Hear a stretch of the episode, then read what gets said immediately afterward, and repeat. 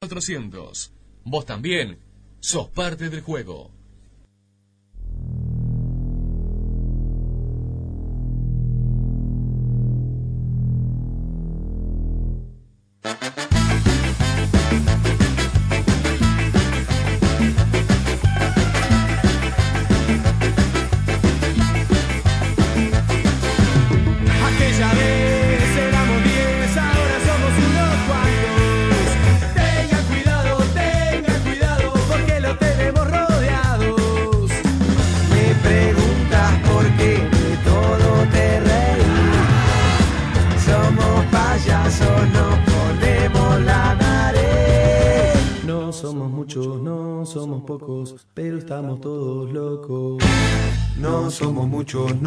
Somos pocos, pero estamos todos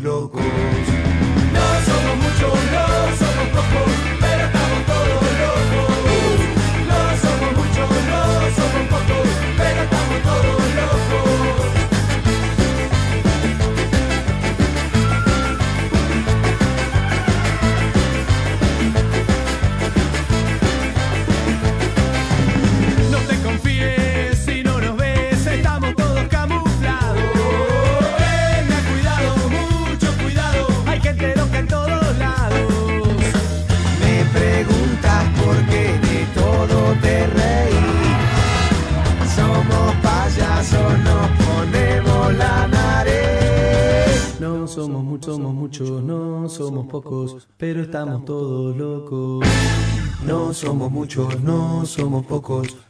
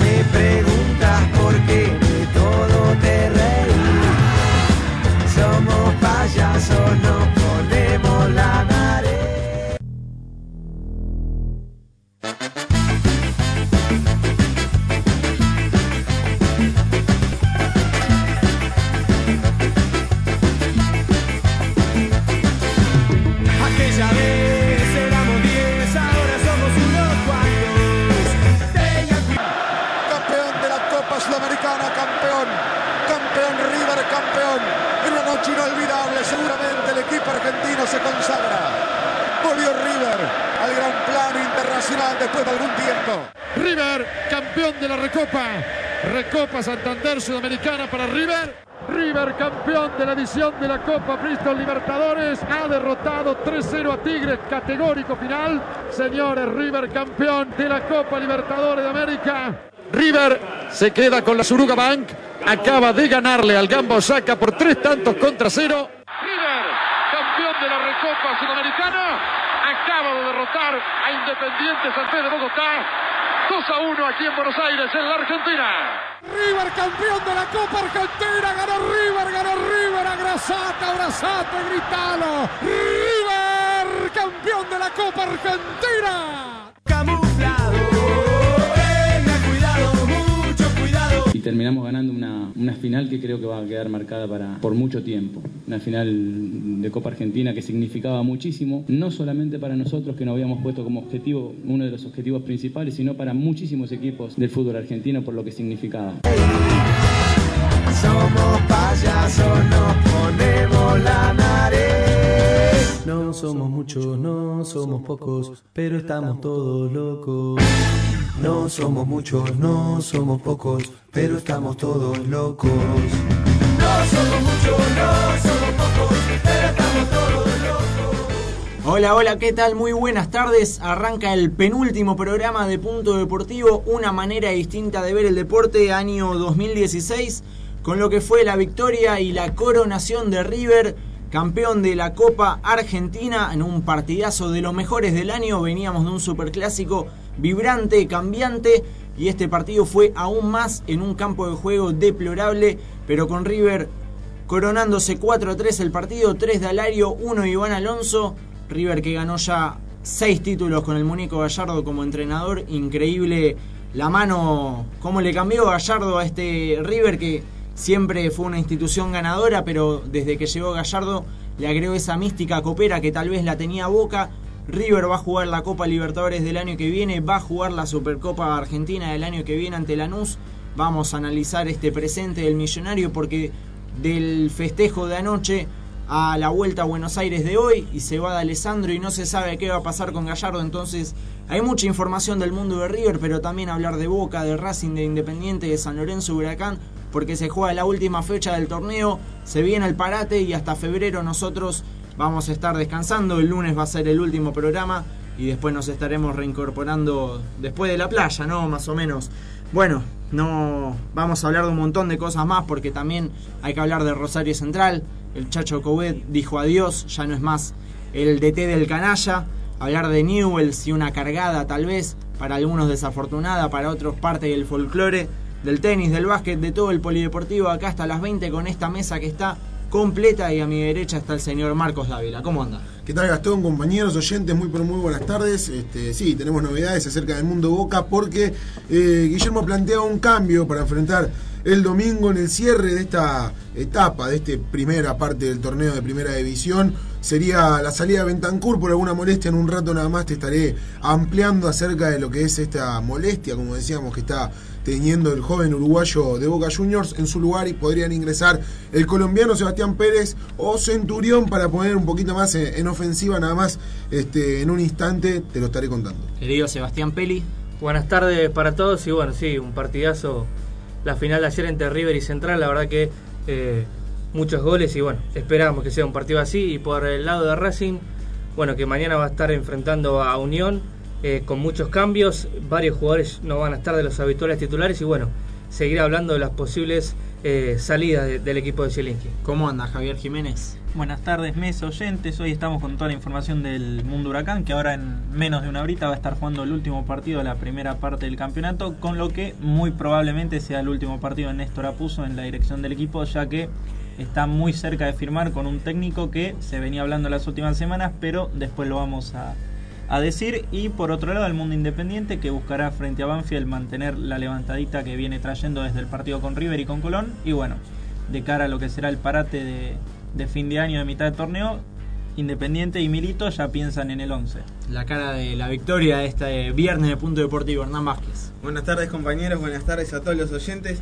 Estaremos con todo lo que dejó la final de la Copa Argentina que ganó River Plate en el día de ayer frente a Rosario Central. Y además hablaremos eh, qué pasará con Gallardo de cara al futuro y el partido que debe jugar River por el campeonato el próximo domingo frente a Olimpo. 10 minutos pasados de las 18 horas, una cosita más, Hernán. Sí, también estaremos con la información de San Lorenzo que se prepara para las elecciones del día de mañana. Veremos cómo será la votación. el- Histórica. histórica, así es, es la mayor cantidad de socios habilitados para votar el, el día de mañana y cómo se prepara de cara al partido del domingo frente a Lanús. Vamos rapidito a la primera pausa, vos no te muevas de la radio. Estamos en AM 1400, somos Punto Deportivo, una manera distinta de ver el deporte.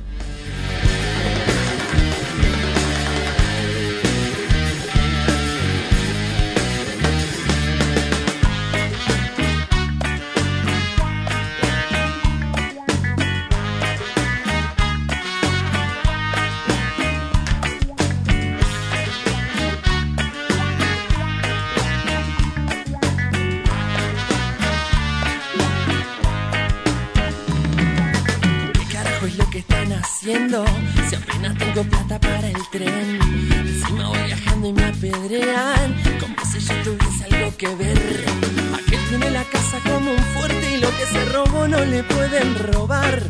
Al otro que de pedo tiene puerta, eh. Todas las noches lo quieren vaciar.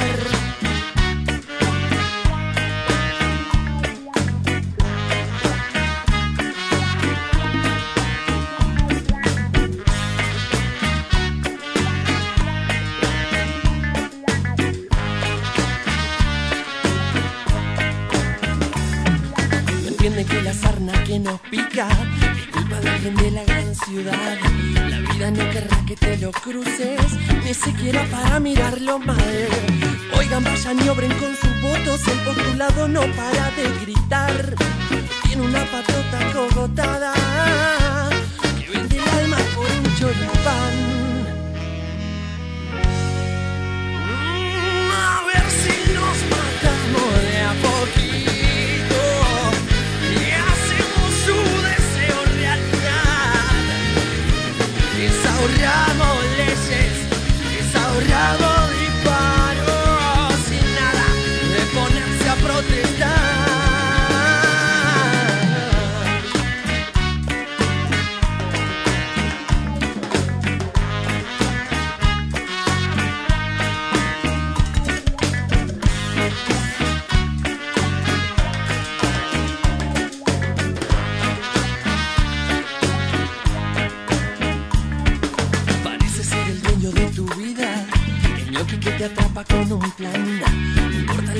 de tus hijitas, hoy tenemos que ir a movilizar. Qué poca memoria el policía que es policía por necesidad. No le tiembla el pulso al masacrarte, por tu necesidad te quejas.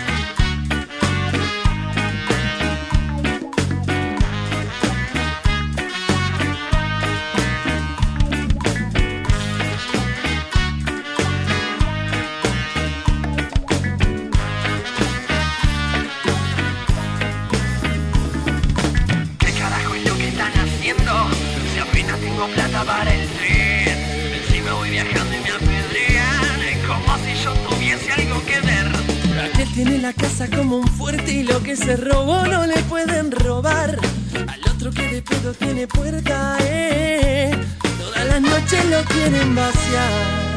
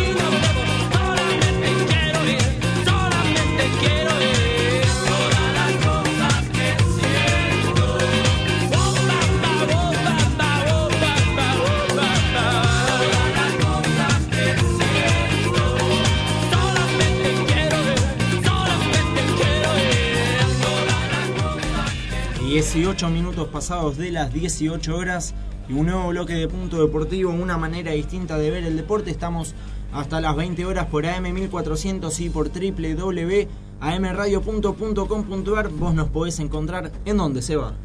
Nuestro Facebook y nuestro Twitter Deportivo PD. 43722989, el teléfono para que te puedas comunicar, salir al aire y opinar de estas dos encuestas que acabamos de lanzar con el hashtag encuesta PD. ¿Ya están? Ya están. ¿Quién es el DT más importante en la historia de River Plate? Las cuatro opciones y hay una diferencia abismal. La Bruna, Ramón Díaz, Beira o Gallardo y el muñeco Gallardo se lleva todos los votos hasta el momento. 100% contundente. Por el otro lado, ¿qué te pareció el arbitraje de Patricio Lustó en la final de la Copa Argentina entre River y Central? Bueno, regular o malo, por el momento la opción más votada es malo. Nosotros vamos a debatir y vamos a dejar nuestra opinión al respecto. Vamos a hablar claramente del mundo River porque es uno de los temas, sino el tema del día. Pero no es claramente de lo único que vamos a hablar en estas dos horas de punto deportivo. Hay un montón de información, tanto de River como de Boca, Independiente, de Racing, de Huracán. Pero en este caso vamos a hablar del mundo de San Lorenzo de Almagro y es por eso que vamos a saludar a Roberto Álvarez, dirigente del Ciclón. ¿Qué tal, Roberto? Gastón Darío Romero te saluda. Hola Gastón, buenas tardes. Un saludo grande para vos, para la audiencia. Muy buenas tardes. ¿Cómo está? Bien, bien, muy bien. Imagino ansioso, ¿no? Mañana una jornada histórica.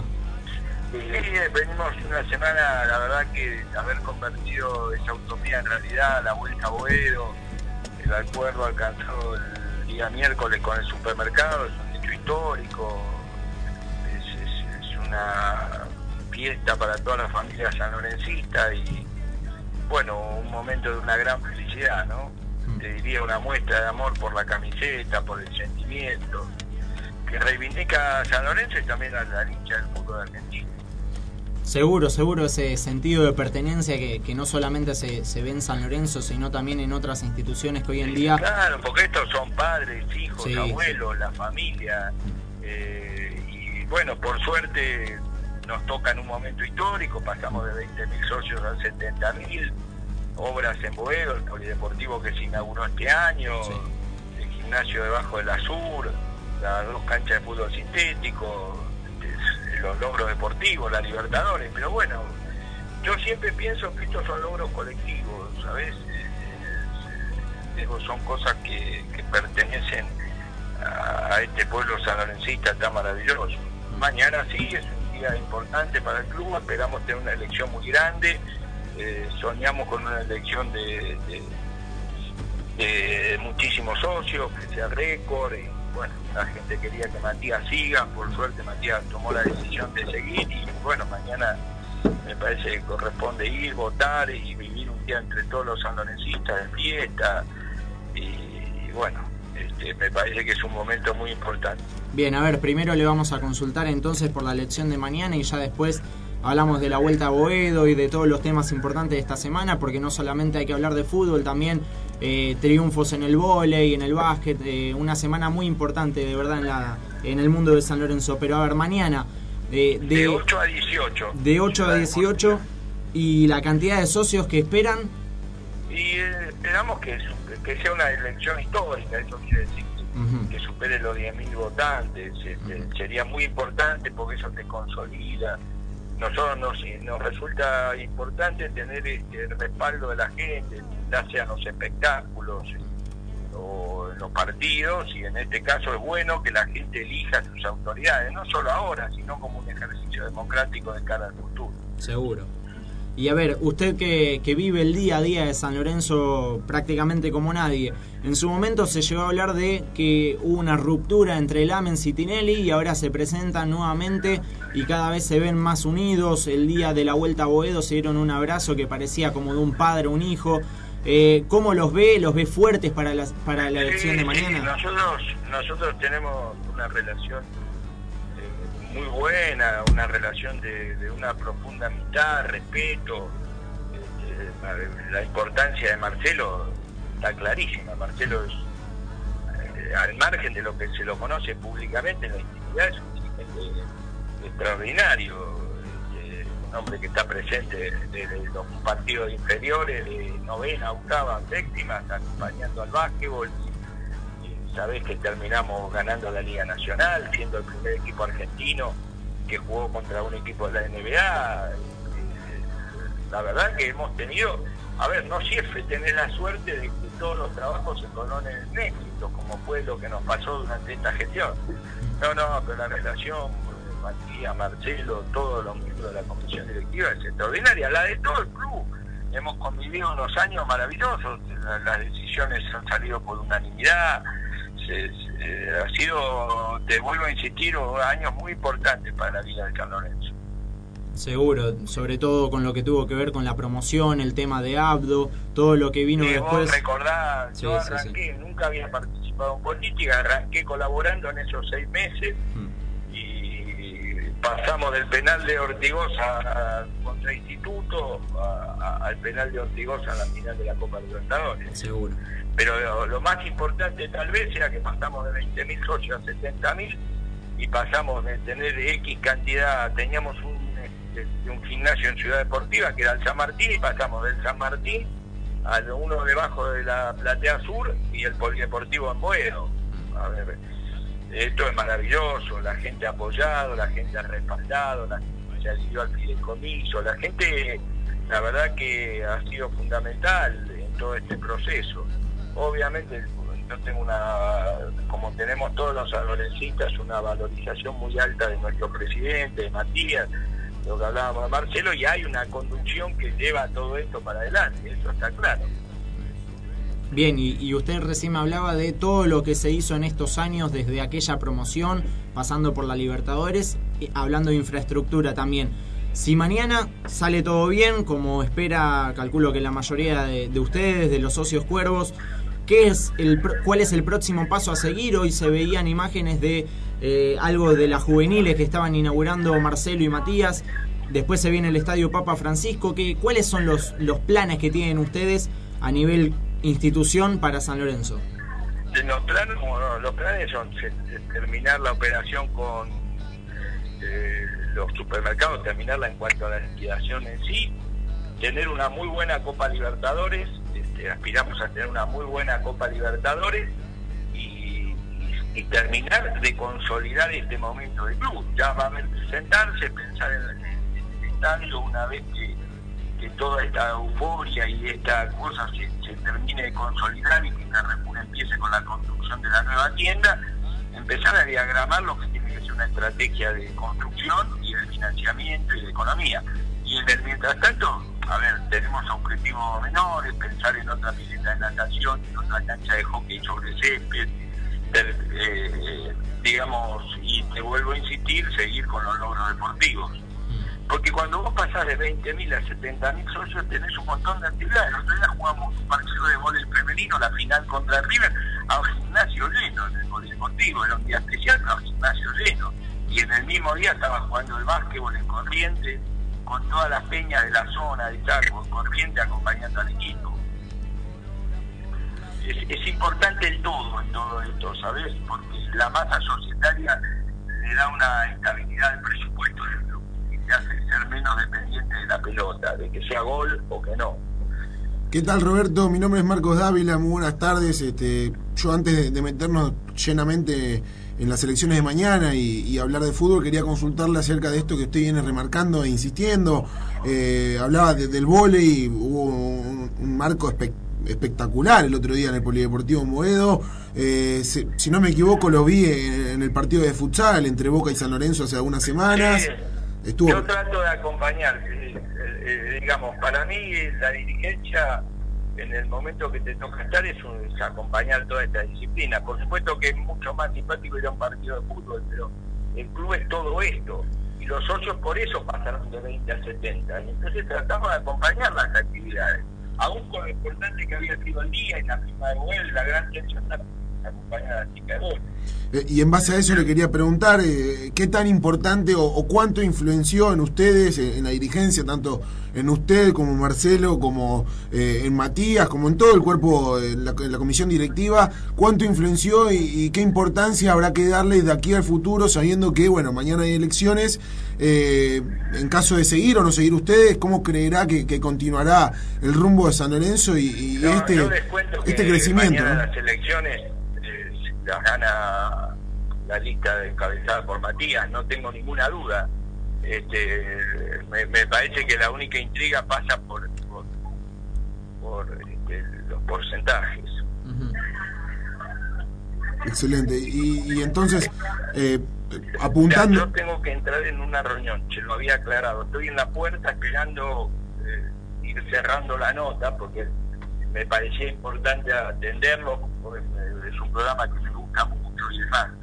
Si tienen alguna cosa eh, más a disposición, si no, lo voy a tener que ir dejando porque estoy en una reunión muy importante.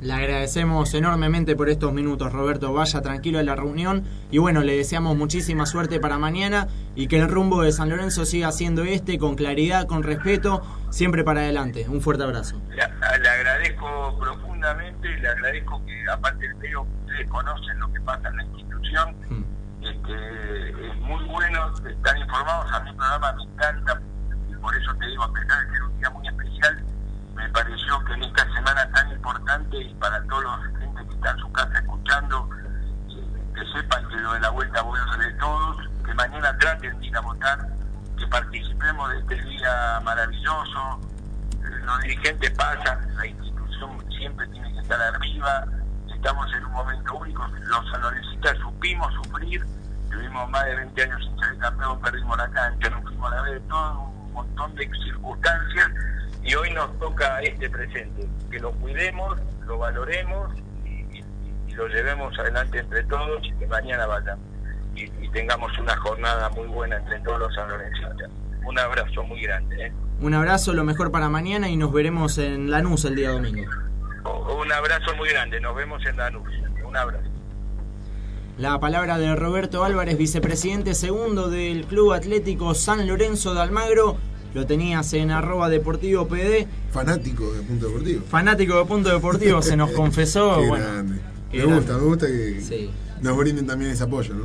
Bueno, gracias a, a Roberto por la comunicación y por el apoyo. Vamos a hablar claramente del mundo de San Lorenzo en instantes nada más, pero nos tenemos que meter con el tema del día, con el tema de anoche y el tema de hoy por lo menos, que es River campeón de la Copa Argentina, el título que le faltaba a este River que ya ha ganado todo prácticamente. A Gallardo le falta el torneo local, que es eso que tal vez se le llega a cuestionar, que, que en los mano a mano te gana todo, pero en el torneo largo que todavía no le termina de cerrar, pero ayer ganó un partido que arrancó ganando, se lo dieron vuelta, después se lo volvieron a, poner encima cuando lo había empatado con ese penal polémico para algunos, para mí no tanto, de Alario. Lo terminó ganando él, todo él, después de lo que pasó el domingo y los cambios que se le cuestionaron. Nuevamente Gallardo lo ganó con los cambios, me remontó a, varias situaciones en este ciclo de River, ¿no? Y el PC la de 9, un, un montón de situaciones con Gallardo como entrenador. Pero ayer en Córdoba, en un clima espectacular, tanto en la previa como en el post partido, River lo ganó de guapo, lo ganó no jugando bien, tal vez como en todo este último semestre, o por lo menos el último año, pero ya son seis los títulos internacionales, dos recopas, una sudamericana, una Libertadores, la Suruga Bank, estuvo ahí del Mundial de Clubes, estuvo muy cerca de llegar a una final de Sudamericana que perdió en la semi con Huracán, estuvo también en la Libertadores pasada que perdió con Independiente del Valle, eh, es un equipo copero, en el torneo se lo respeta, Gallardo hizo que a este River se lo respete y por eso ayer tuvo su merecido premio, Hernán. Así es, creo que todos coincidimos que fue un partido emocionante, electrizante, pero creo que eh, no fue un partido buen, bien jugado por, por ninguno de los dos equipos. Está bien que el campo de juego no ayudaba mucho, pero creo que fue más que nada eh, por ese cambio de resultados, eh, porque Central estuvo dos veces arriba, porque River empezó ganando, que lo hizo tan electrizante y emotivo el partido, y la verdad que fue, yo creo, una de las mejores finales del fútbol argentino en los últimos tiempos, por esto que decíamos. Y como bien decías, eh, en el partido Boca se lo criticó mucho a Marcelo Gallardo por los cambios que hizo al sacar a D'Alessandro y al Piti y a Driussi, perdón. Y en esta vez acertó, metió a Alonso, que quizás hasta algún hincha de River tampoco lo hubiese puesto porque venía de una lesión, no jugaba hace varios tiempo y sin embargo Gallardo apostó por él y esta vez sí acertó y de muy buena manera y le terminó dando el título a River. Es que, a ver, eh, normalmente, y, creo que el lunes lo había repasado yo, eh, decíamos, si sale de Alessandro, normalmente en River entra Andrade.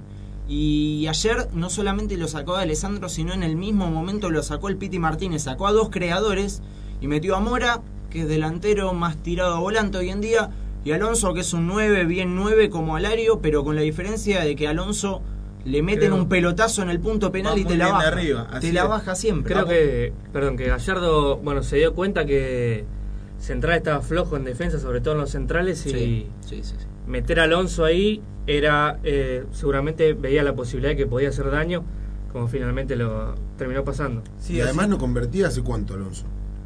Y bueno, hace bastante también que no tenía. Sí, en realidad tuvo mucho tuvo que no jugaba, mucho- 16 minutos, un gol y una asistencia, impresionante. Acierto de Marcelo. Sí, Así es. Es- apostó con estos cambios al juego aéreo y con Alonso y con Mora apostó a que haya un jugador que tire buenos centros, porque si tiene buenos cabeceadores y no hay nadie que pueda ponerle la pelota en la cabeza, bueno, mismo Mora en el gol de Alonso fue el que tira el centro cuando Alario baja la pelota y Alonso termina convirtiendo el gol. Es que, a ver, también el lunes yo lo decía, eh, y me remonta mucho a este tema de, de Pesela que fue al área ese día con, con el Monumental empapado y el 1 a 1 ante Boca. Eh, Magallán había hecho el gol de Boca. Eh, y a ver, el día domingo River perdía 3 a 2. Mina tuvo un cabezazo abajo del arco que si lo hacía era el 3 a 3 y fue de 9 por orden de Gallardo. Entonces, si Mina hacía ese gol, capaz que Gallardo no lo cuestionaban tanto como se lo hizo del día domingo hasta ayer a la noche. Eh, me parece que fue un tema de suerte y, además también no que, que a Mina se lo ha criticado tanto si hacía ese gol capaz que nadie lo, lo, lo iba a criticar como se hizo también en estas últimas horas por eso jugó el pibe Martínez Cuarta que la rompió me parece o por lo menos fue de lo mejorcito en la defensa Eh, pero claramente Alario con su hat-trick fue la figura de la noche se llevó la pelota Hat-trick media trucha, ¿no? Do- Perdón que dos diga penales, sí, sí. Perdón que lo pero, pero bueno. Pero termina, no, deja de ser hat-trick. Seguro. Después, lo que decíamos de Alonso, un gol y una asistencia en 16 minutos es muy difícil de lograr. Bueno, de batalla no fue de las mejores noches, también lo hemos dicho. Eh, alguno podrá coincidir o no, si no si tiene que ser el arquero titular de River, pero sí si River tiene o no que ir a buscar un arquero en este mercado de pases. Recordemos que tiene tres cupos nada más ahora, se le agrega uno por entrar a la Libertadores. Pero una noche muy importante en River, creo yo que eh, del ciclo de Gallardo habrá sido de los partidos más complicados desde la previa y durante el partido, porque tenés un montón de, de atenuantes, ¿no? El campo de juego que fue una lástima. Eh, hasta el, el manager de, de Sport Center se equivocó, ¿no? En el Twitter. No sé si se, se equivocó de cuenta, en la opinión creo que no se equivocó para nada. Eh, el campo de juego estaba bastante mal. Y bueno, claramente Rosario Central fue un rival digno. Eh, después habrá que, que hablar ¿no? sobre el tema de los jugadores y, y las peleas y el codazo de Rubén y las quejas de Coudet y de Garcés. Pero como atracción al partido fue perfecto. Sí, totalmente. Como venía diciendo, fue un partido electrizante por los cambios de resultados que hubo, más que por el juego mostrado en sí. Y recordemos que con este título conseguido por River, River jugará el año que viene la Copa Libertadores y además jugará la Supercopa Argentina, en la que enfrentará a Lanús, el último campeón del torneo local. Pero además de los hinchas de River de festejar, hoy se encontraron con una noticia más o menos esperada que es que D'Alessandro anunció que volverá al Inter de Porto Alegre ya que finaliza su préstamo con River y él declaró que se va satisfecho por haber cumplido los objetivos que se propuso el equipo eh, durante este semestre y además se mostró contento por que él cree que estuvo a la altura de sus compañeros en cuanto al rendimiento en el juego. Y mm, Otra noticia que sacudió a los hinchas de River fue que Gallardo hoy, en declaraciones al programa de Fox Sports 90 minutos de fútbol, puso en duda su continuidad en River. Eh, creo que este fue el golpe más fuerte que tuvo el hincha de River Sí. porque, como decía, lo de Alessandro se, se veía esperar, además como se retiró el otro día en el partido frente a Boca, despidiéndose de la gente, era algo que se veía venir, pero lo de Gallardo, si bien se habló durante la semana, pero uno cree que haber clasificado a la Copa Libertadores es un nuevo desafío para River, cosa que le gusta mucho a Gallardo tener desafíos constantemente, y esto que dijo que va a pensar en, en su futuro hace dudar a los hinchas de River. Pero bueno, recordemos que con este título el muñeco Gallardo llegó a 14 títulos oficiales en su etapa como jugador y como técnico quedando a uno de Ángel Labruna. Perfecto, vamos a seguir con la información de River, ¿no? Porque como decíamos era el tema del día, la final de la Copa Argentina, uno que fue a la Supercopa Argentina, que va a ir a la Copa Libertadores de América del año que viene, y bueno, Rosario Central que se quedó sin entrenador, se quedó sin esta tercera Copa Argentina que se le escapa de las manos. Y bueno, vamos a saludar a nuestro querido Aquiles Cadirola desde Rosario. Aquiles, ¿cómo estás? Gastón Darío Romero te saluda. ¿Cómo estás, Gastón? Buenas tardes para todos. ¿Cómo andan? Muy buenas tardes. ¿Ya estás en Rosario? ¿Se dice en Córdoba? No, ya estamos en, en Rosario, hemos eh, llegado a la, a la mañana, viaje que se hizo lento, eh, porque estaba muy cargada la, la autopista, muchos hinchas de Central, muchos hinchas de River, pero bueno, fue el espectáculo evidentemente eh, eh, eso mismo, al menos desde las tribunas, más allá de lo que seguramente han mencionado y lo habló todo el mundo porque así se lo notó el campo de juego en, en pésimo estado. El, eh, lo que tuvo que ver con las tribunas fue realmente un, un show muy, pero muy eh, li- lindo a los ojos de ver y que me parece que la organización de, de- de Copa Argentina en Córdoba para estos eventos siempre está a la altura. Lo que es campo de juego es otra cuestión bien diferente. Ahí coincidimos claramente. Y bueno, vamos directo al hueso. A ver, eh, Lustó, ¿bien? ¿Mal? ¿Crees que influyó? No, no, no, me parece que termine influyendo. Sí, por supuesto, son fallos bien puntuales.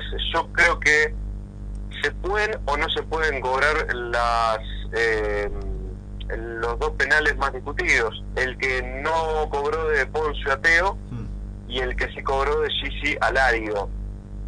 Yo estoy más en el lugar de pensar que ninguno de los dos es, o más bien no se cobran por lo general, pero creo que pudo haber tenido el mismo criterio. Más allá de eso, eh, me parece que no termina influyendo eh, pensando por el lado de Central que se pudo, entre comillas, su, eh, superponer a lo que en Central creyeron eh, que era eh, un mal arbitraje en contra de Central y se puso 3 a 2 Central en el segundo tiempo. Y me parece que cuando mejor estaba, que hasta pudo estar cerca de ampliar la diferencia, por su propia defensa, por errores eh, infantiles, termina perdiendo el partido. Me parece que ahí es donde nosotros nos tenemos que quedar. En el análisis futbolístico, en el cual Central tuvo la ventaja y faltando eh, 20 minutos eh, termina eh, perdiéndola en, en- en dos o tres minutos. eh, los dos goles de River eh, que fueron bastante similares en el sentido que el primero la baja Alonso para Dario, el segundo se, se cambia eh, esta situación y en definitiva los que fallan son los defensores de Central, eh, que entre errores de, falla de cálculo, entre no tomar las marcas, entre, eh, como habitualmente se dice, dormir una buena siesta así en la defensa, eh, le terminaron eh, casi que regalando los goles a, a River, más allá de que hay mucho mérito del conjunto millonario, y creo una buena parte del mérito de Gallardo, que viendo que estaba complicado para seguir intentando por abajo, luego por arriba con el ingreso de, Alonso y de Rodrigo Mora para eh, ejecutar los, eh, los centros de, la derecha. Bien, y, y me nombrabas este tema de la defensa de Rosario Central, ¿no? Que quedó muy en evidencia. Y, y me remonto a la previa del partido, porque en River Mina venía mal y Gallardo lo puso a Martínez Cuarta, que rindió. Y en Central hace bastante que también esta dupla de Gisi y Torsiglieri no viene demostrando ser firme, al menos en el fondo. Y, y ayer no fue eh, de menos este tema, sobre todo Musto lo remarcó, que no se le puede hacer un gol de lateral a Rosario Central y el segundo gol que también fue eh, un tema de, de desconcentración de la defensa. Eh, ¿Crees que el, el, el tema de, de la dupla central fue mayor o menor en, en el tema de, culpa a, la hora de analizar esta derrota de Central? Y yo, yo por eso te, decía, yo me quedo realmente con, con, ese ítem bien puntual, no no tanto con la influencia que pudo haber tenido los, los fallos del árbitro en la, en la derrota de, de Central, sino mucho más a esto porque, reitero, Central eh, pudo volver a tener la ventaja, fueron dos veces durante el partido, en el 2 a 1 y en el 3 a 2, y no lo pudo aguantar por errores bien puntuales de la defensa y como bien decías, esta dupla no viene funcionando, tampoco la que hoy por hoy es la dupla suplente de Burgos y Menose, eh, y en definitiva eh, eso marca un déficit en los últimos mercados de pase por parte de, de las selecciones de, de, de Chacho Cudel, que por supuesto tiene infinidad de aciertos en este ciclo, que, que por cierto ustedes ya saben que ha finalizado después de- desde el partido de ayer, pero creo que en los últimos dos mercados de pases, en el primero de enero, donde llega Esteban Burgos procediente de Godoy Cruz, y en, los, en este último donde Menose, Gigi y Torsiglieri terminan de, llegar para de alguna manera subsanar la, la baja muy importante de Donati, también la de Álvarez y la de la de Pinola que está lesionado y recién volverá para la pretemporada. A ver, Aquiles, eh, nosotros nos quedamos con algunas imágenes post partido, lo veíamos a, Montoya bastante triste, lo veíamos a Lo Celso, que pobre era eh, uno de los últimos, si no el último partido en Central, que ahora se va a París. Bueno, la, imagen de Rubén, ¿no? que, repercutió bastante. Y por el otro lado se veía una imagen de Teo Gutiérrez, tal vez algo sonriente y algo que, que también hizo un poco de mella allí en Rosario. No sé si, si pudiste ver la imagen y qué tenés para opinar. Sí, sí, justo estaba eh, en ese sector, obviamente estábamos esperando la salida de los protagonistas, fundamentalmente la de Chacho Coudet, que recién salió para hablar y confirmar su, su alejamiento del cargo a eso de la una de la mañana, y, en ese momento lo, lo vimos salir a, a, a Teo Gutiérrez con, una sonrisa en la cara, como quizás muy fuera del contexto en general, que era el plantel, un, un plantel triste y en muchos casos llorando eh, muy fuerte, eh, con eh, lágrimas que no dejaban caer, no dejaban de caer de los ojos de los futbolistas de Central. Fundamentalmente me quedo con, con, con uno que, que lo vi más afectado, que, que fue el tucumano eh, Víctor Salazar, eh, y, y de esas imágenes la gran mayoría del plantel. La de Teo Gutiérrez pareció estar completamente fuera de contexto y en definitiva, por otro lado, no deja de sorprender un, un colombiano que al menos en este ciclo, breve ciclo en Central, apenas 10 partidos con el de ayer eh, en, en Central de apenas un gol, aquel de la bombonera, y lo voy a unir porque en definitiva da la sensación que vino a ser su propia historia, su mundo aparte, eh, y yo muchas veces lo califiqué como el, el Deportivo Teo. Eh, en aquel momento eh, el Deportivo Teo en la bombonera hizo su rédito, fue, hizo el gol, hizo aquel gesto, y, me parece que, que ayer también estaba eh, jugando un, un partido aparte, un partido especial, hasta eh, dejando de lado ese supuesto fanatismo por River, porque en definitiva eh, a la hora de, de- de meter, a la hora de, trabar, a la hora de discutir, eh, también estuvo estuvo presente, pero del juego apenas podemos destacar un muy buen pase, por supuesto, en el segundo gol de Central, pero que hay mucho mérito, por supuesto, de Marco Rubén en el, en el movimiento, de parar la pelota, acomodarse y definir. Y bueno, termina con ese gesto que, que se vio claramente eh, a la salida de- de- del vestuario cuando se dirigía el colombiano rumbo al micro. Colombiano que dicho sea de paso da toda la sensación que interrumpirá su contrato, que interrumpirá su préstamo desde el Sporting de Lisboa de, de Portugal, que eh, eh, se extendía hasta mediados de, de este año y que teniendo en cuenta que no hay grandes objetivos para lo que le va a quedar a Teo Gutiérrez en Rosario Central, solamente un torneo en el cual el canalla está en la posición número 26 con apenas dos unidades eh, y cinco para Libertadores, da toda la sensación que Teo Gutiérrez va a interrumpir ese contrato y va a buscar nuevos horizontes. Dicho sea de paso, lo quieren muy fuertemente desde el Corinthians de Brasil. Está bueno que, nos cuentes eso, Aquiles. Bien, y hablábamos del Chacho Coudet, la renuncia. Te pregunto primero porque había varias versiones de que más allá del resultado de ayer, la decisión ya estaba prácticamente tomada. Quería saber si, si vos tenías esa misma información y después, bueno, saber qué será el futuro de, de Central. Este día domingo lo va a dirigir el técnico de la reserva, si no recuerdo mal, y si se sabe algún que otro nombre que ande rondando por allí, por Arroyito. Bien, bien. Con respecto a primero, sí, la, verdad que era la, información que veníamos manejando era esta, que CTPUD tenía la decisión tomada, que de hecho eh, algunos días antes ya se le había comunicado a los dirigentes. Naturalmente uno charlaba ya con algunos dirigentes de Central en la previa y, y negaban esta información, pero de muy buena fuente les aseguro que hace algunos días ya Poder les eh, había manifestado a los dirigentes de Central su decisión de dar por finalizado su ciclo, eh, más allá de lo que pase o, o, de lo que terminó pasando ayer en la final de Copa Argentina, porque daba la sensación que tampoco iba a cambiar y el resultado era, era positivo.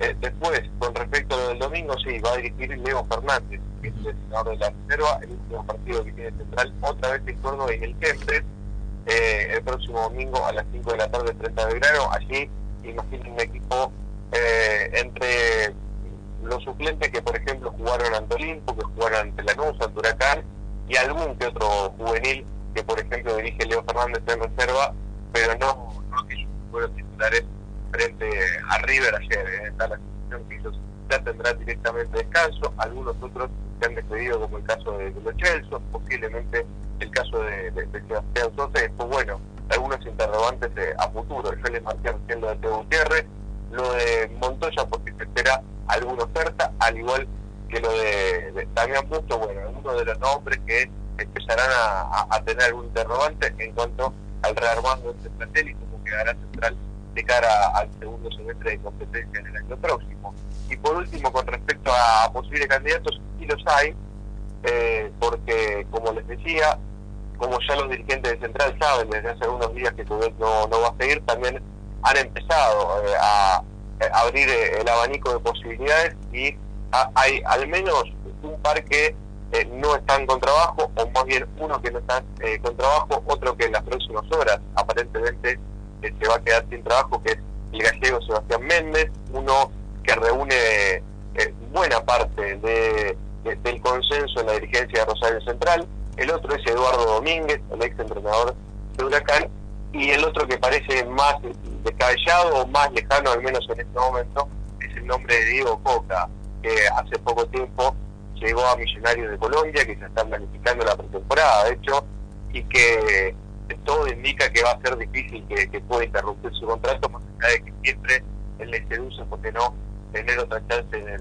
en el fútbol argentino. Pero por allí hoy los nombres y, si me tengo que quedar con uno, al menos que reúne un poco más de consenso, es el gallego Sebastián que esto indica que en las próximas horas va a, terminar también su ciclo en Godoy Cruz y por allí también el, nombre de Eduardo Domingo.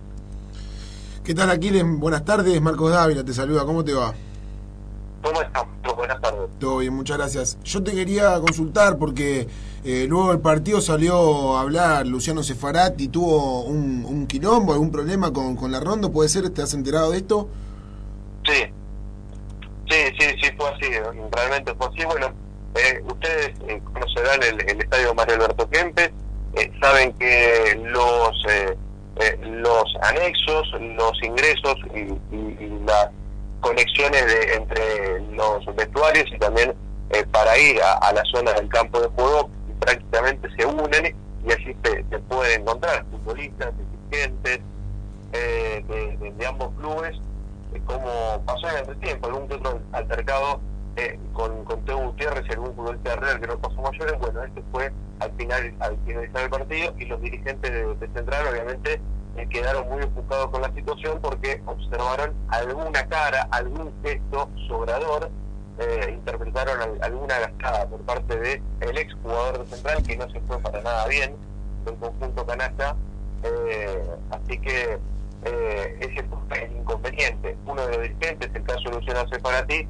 eh, la verdad que lo tomó realmente muy mal y casi que fue a increpar a, a Barcelona Larroto, finalmente lo, separaron y no pasó mayores, pero eh, más allá de que quizás uno no avala ese tipo de reacciones, también eh, son por otro lado son hinchas también, además de, dirigentes, y con sangre eh, en las venas que, que corre después de una derrota, eh, si han notado algún tipo de, de cargada en el gesto, eh, evidentemente no lo avaló, pero se tiene cierta, eh, no digo lógica, eh, pero se termina entendiendo porque eh, también hay una pica y un resquemor especial con, con Marcelo Larrondo eh, de, de parte de los dirigentes por la forma eh, en, la cual se fue.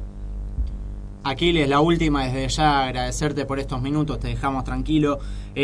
Al parecer, o por lo menos lo que nos llegó a nosotros, no solamente la renuncia del Chacho Coudet, sino también después de la derrota y tal vez por algún que otro motivo más, ¿puede llegar a haber alguna renuncia en la dirigencia? No, a ver, por, por ahora la verdad que no, no manejo esa información, no, eh, no ha trascendido nada de eso, la, verdad que eh, no, no se maneja esto por, por aquí, por Rosario, eh, por el momento tengo que desestimar esa información, por supuesto vamos a seguir al pendiente y les estaré informando si surge algo de eso, pero por el momento no, realmente no, no se maneja por aquí es- esa información. Perfecto, bueno Aquiles, te mandamos un fuerte abrazo y desde ya buenas noches. Eh, igualmente para ustedes, un abrazo grande. La palabra de Aquiles Cairola desde Rosario, hablando de esta final de la Copa Argentina entre River y Rosario Central. 4 a 3 la definición, muchas cositas dejó para hablar esta final, tanto del mundo de River como recién del lado del canalla y lo repasábamos con Aquiles. Bueno, nos quedaba seguir hablando del mundo del millonario. Así es, estábamos hablando de los números de Marcelo Gallardo, que llegó con este título a los 14 títulos oficiales en su etapa como jugador y como técnico, quedando a un título de Ángel Labruna, el más ganador de la historia del club, e igualando a Ramón Díaz. Entre sus 14 títulos, 6 fueron como director técnico y 8 como jugador.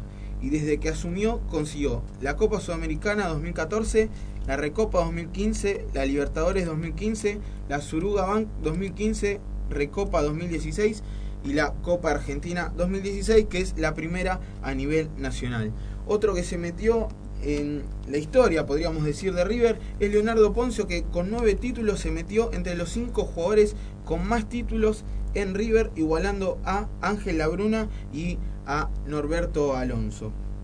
Ya pasando al partido del próximo domingo, por el torneo local, el millonario deberá enfrentar a Olimpo. Y estaba estipulado para hoy a la tarde un entrenamiento en el Estadio Monumental, pero finalmente se decidió cambiar el entrenamiento. Se entrenarán en el día de mañana y veremos si Gallardo pondrá a todos los titulares o hará un mix entre titulares y suplentes, ya que River se encuentra a 9 puntos de Boca, el líder del campeonato.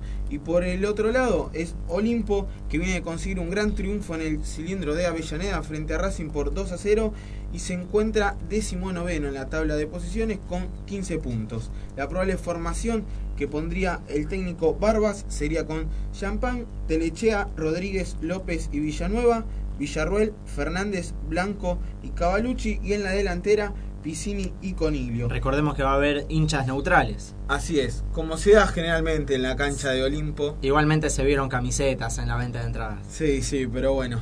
eh, está prohibido supuestamente, pero siempre alguno termina con algún globo de los colores del equipo contrario, con alguna camiseta. Mientras no haya violencia, seguro que esté todo bien. El partido se jugará el domingo desde las 20 horas en el estadio Roberto Carminati con el arbitraje de Jorge Baliño y la televisación de Telefe.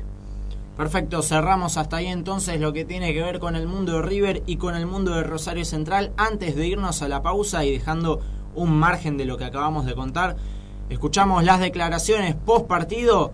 Tenemos el Chacho Couet, Marcelo Gallardo y si no me equivoco está la palabra de Andrés de Alessandro. Bueno, escuchamos a los tres. Es, difícil de explicar, me parece que hicimos, hicimos un, gran partido contra un rival, mejor estábamos por ahí, eh, es lo que, lo que puedo decir ahora, ¿no es cierto? Este, sin hacer un repaso.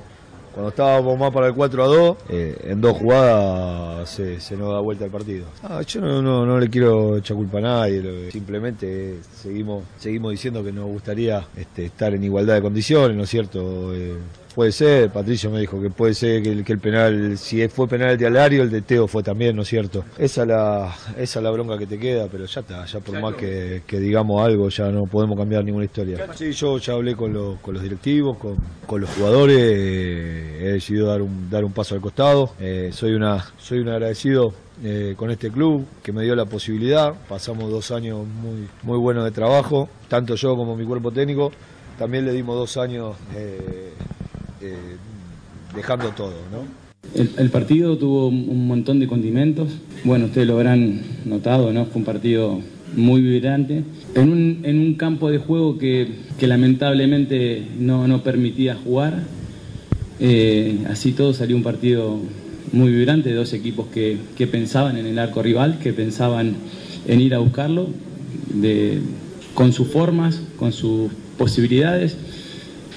Y, y quiero re- destacar lo, valiente que fuimos para, yo se lo dije a los jugadores, no podemos claudicar. Hoy en una final no puedes claudicar. Y, iba, y iban a haber momentos difíciles en el partido.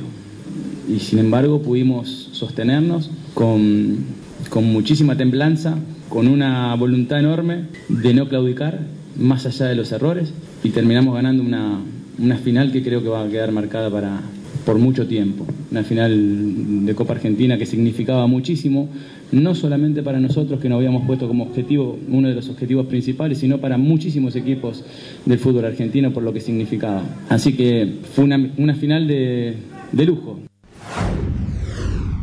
Bueno, el hincha de River eh, se debe imaginar, se habrá imaginado la manera que salía en el clásico y la verdad que después del clásico el ambiente no estaba para decir nada y antes de este partido tampoco. Hoy estamos más tranquilos y gracias a Dios fue todo, ocurrió todo bien y todo positivo y estoy volviendo para Brasil, esa es la realidad. Acaba el, el préstamo en diciembre, hay un tema contractual con el Inter que lo tengo que cumplir y que bueno, que tengo que volver. Eh, la realidad es esa, ya se lo había comunicado al cuerpo técnico y a, y a los dirigentes, había hablado con, con, con Donofrio ya. No me gusta hablar de mí, pero lo que más valoro es el esfuerzo y, y el profesionalismo que le puse para jugar. La verdad que había muchas dudas sobre mi vuelta, había muchas dudas si podía o no darle algo al club, sacando los títulos que son el cierre de, de un trabajo. El trabajo para mí fue muy bueno, haber entrenado con, con este cuerpo técnico me rejuveneció, la exigencia fue día a día, ¿eh? Eh, me exigieron al máximo y lo pude, pude, pude responder. Eso a mí me deja, me deja feliz, me deja contento.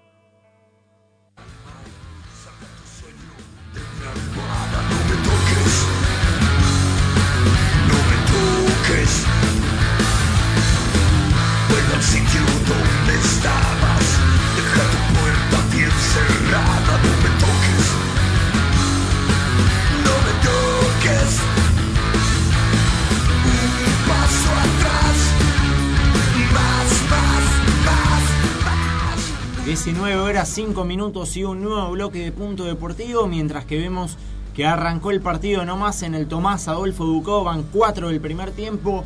Huracán recibe a Talleres de Córdoba y primero repasamos las formaciones. ¿Cómo forman, Seba? Bueno, Huracán en local está jugando con Giordano en el arco, reemplazando a Marcos Díaz lesionado. Araujo, Nervo, Mancinelli, Sosa, Toranzo, Bogado, Iritier, Montenegro, Romero, Gamarra y Lesman en la delantera. Por el lado del equipo cordobés, Herrera, Godoy, Comar, Quintana, Escobar, Gil, Guiñazú, Palacios, Reynoso, Araujo y Muñoz. La información del mundo del globo a cargo de Javier Jiménez. Bien, tenemos bueno la información de Huracán y por dónde arrancamos, por el estado del campo de juego o por lo que será el futuro nuevo técnico. Arranquemos por lo primero entonces. Por el campo de juego, porque al que pueda estar viendo el partido en estos momentos o el que vea imágenes más tarde se va a dar cuenta que no está en su mejor momento. No. Digamos que no está pésimo tampoco, pero no está muy bien para lo que serían casi dos semanas de descanso desde lo que fue el último encuentro frente a Colón de local en el último partido de Caruso, ¿no? No lo vamos a comparar con el que empezó ayer, pero tiene sus, sus lados feos. Y bueno, el que estuvo hablando sobre esto fue el presidente del, de la- del estadio en su Facebook personal de la subcomisión, que entre el mensaje que puso, lo más importante que podríamos decir es que la misma comisión le está pidiendo a él que presente la renuncia para todos por todos los manoseos y piedras en el camino que les pone de cierta manera la dirigencia. Y recordemos que el domingo hay elecciones en Huracán, así que creo que es un dato a tener muy en cuenta. Quizás no a la hora de votar, pero ¿por qué pasan estas cosas con las elecciones tan cerca, no? Y bueno, quizás también de lo que tiene que venir de la mano de las elecciones, de lo que será el futuro nuevo presidente de Huracán, también con el mismo técnico, ¿no? Porque se avanzaron mucho las conversaciones con el Vasco Asconzábal. Recordemos que estuvo en Atlético Tucumán hace poco. Y bueno, parecería ser que es va a ser el nuevo técnico del Globo. La semana que viene, el lunes más precisamente, tendrán una nueva reunión, pero ya está todo acordado de palabra. Restará arreglar alguna que otra diferencia, pero podríamos decir que el Globo ya tiene nuevo técnico. Bien, eh, el que está dirigiendo ahora es Néstor Apuso. Como se sabe, en la pretemporada ya tiene que haber un técnico en Huracán. Se decía inclusive que el Vasco Asconzábal podía estar hoy en el estadio, pero al parecer, como no se llegó a un acuerdo, recién el lunes se volverían a reunir. Eh, se, lo, se lo notaba bastante triste Apuso, ¿no? Sobre todo en la semana, hablando de, del dolor como director técnico, del dolor como persona, como hincha. Eh, es un presente muy malo el que está viviendo Huracán. Está claro, un- una sola victoria en todo este torneo, la de Caruso en el debut en Tucumán. Y, y bueno, habrá que ver cómo le va ahora ante Talleres. Por lo menos en la reserva ganó y, y está puntera, pero en la primera división la verdad que bastante triste el momento de Huracán. Sí, viene bastante bajo. Aparte, recordemos que Huracán no arrancó con un mal promedio. Si uno se fija, no tengo bien el recuerdo ahora, pero se encontraba más o menos en la posición 15, Sí. 16 de 30 equipos, lo cual creo que es un muy mal desempeño. Recordemos, como vos dijiste, tuvo una sola victoria, que es la de Atlético Tucumán en Tucumán por 2 a 0. Y ahora iría a un desempate por, con por Sarmiento. Exactamente. Increíble. También recordemos que en el medio estuvo la renuncia de Domínguez por diferencias con la comisión directiva, cosas que nunca quedaron claras, ¿no? Y creo que eso también ensucia un poco al club. También la- lo poco que duró Caruso, la mala supuesta relación con los jugadores. Y bueno, creo que todo eso se, tra- se traduce en el presente huracán. Ahora yo consulto, ¿no? Eh, si bien no es decisión de él, no, no- no- no es por juzgarlo ni mucho menos criticarlo, eh, pero hablando del Vasco González, venía de Atlético Tucumán, ascendió, logró clasificar a la Copa Libertadores del año que viene. De repente Porrazo renunció, si bien eh, no, no este torneo quizás no, no obtuvo los resultados que quería, el año que viene estaría jugando la estará, eh, o sea, tendría que estar jugando la Copa Libertadores si se quedaba. Decidió renunciar y venir a un huracán casi hundido, peleando el descenso. Este, Que juega Sudamericana igual. que juega Sudamericana igual, pero eh, el objetivo principal ahora es eh, quedarse en primera división. Entonces yo medio que no entiendo, medio que Pero eh, me, produce mucha de- incertidumbre. Sí, creo que fue por, por una relación Por con- temas personales no se vio los resultados, está claro, porque era excelente lo que estaba haciendo en Tucumán. Sí.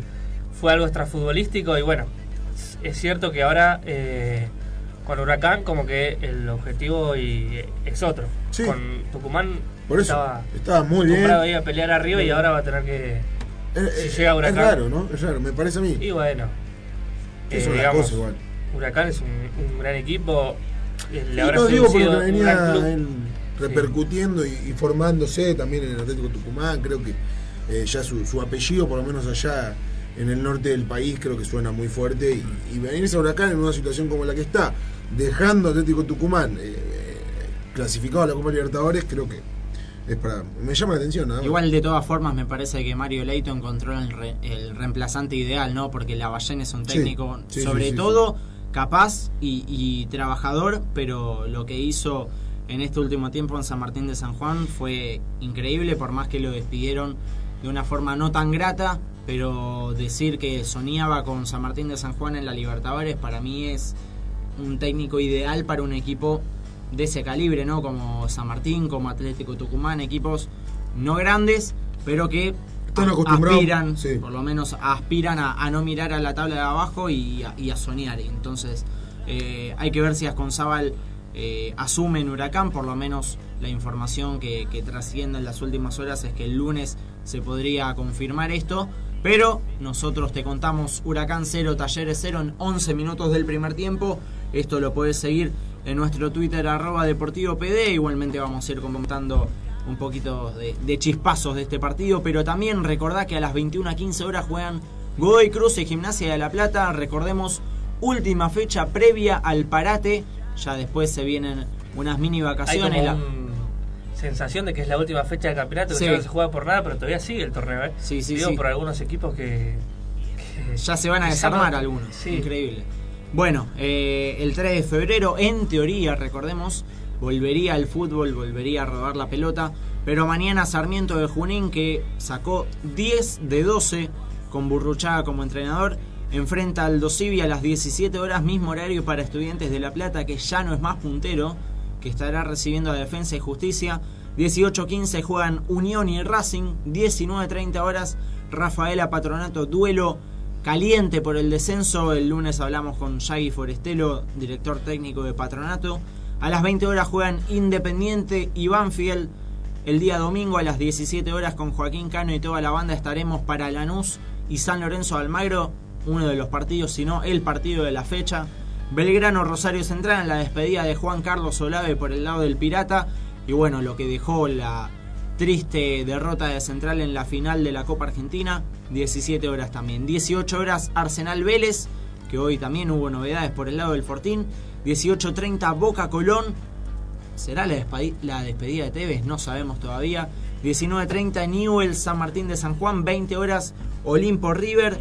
El día lunes a las 19 Juan Quilmes Temperley y Tigre Atlético Tucumán desde las 21.15 despiden por lo menos esta primera mitad del torneo de los 30 equipos. Antes de saltear al mundo de Boca y de pasar por el mundo del básquet, hoy en nuestro Twitter durante toda la mañana por lo menos publicamos eh, información y lo que fue dejando este título de River, un nuevo título de la mano de, de Marcelo el Muñeco Gallardo, ustedes lo pudieron ver en arroba deportivo PD, fotos de los festejos, eh, las informaciones ¿no? de lo que dejó esta victoria, la camiseta con la leyenda pasaporte al día y, nos remonta ¿no? a, la campaña de Angelici diciendo ustedes quédense tranquilos que renueven el pasaporte y nosotros lo llevamos a Japón.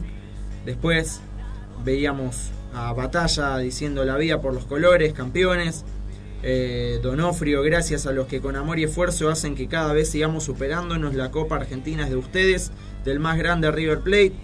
Eh, cerramos otro año levantando otra copa, dijo Jorge Brito, uno de los vicepresidentes. Gracias River de mi vida, el otro vicepresidente del Millonario. Placer, placer, otra vez campeón y vamos por más. Feliz, dijo Rodrigo Mora. Otra copa más, dale campeón.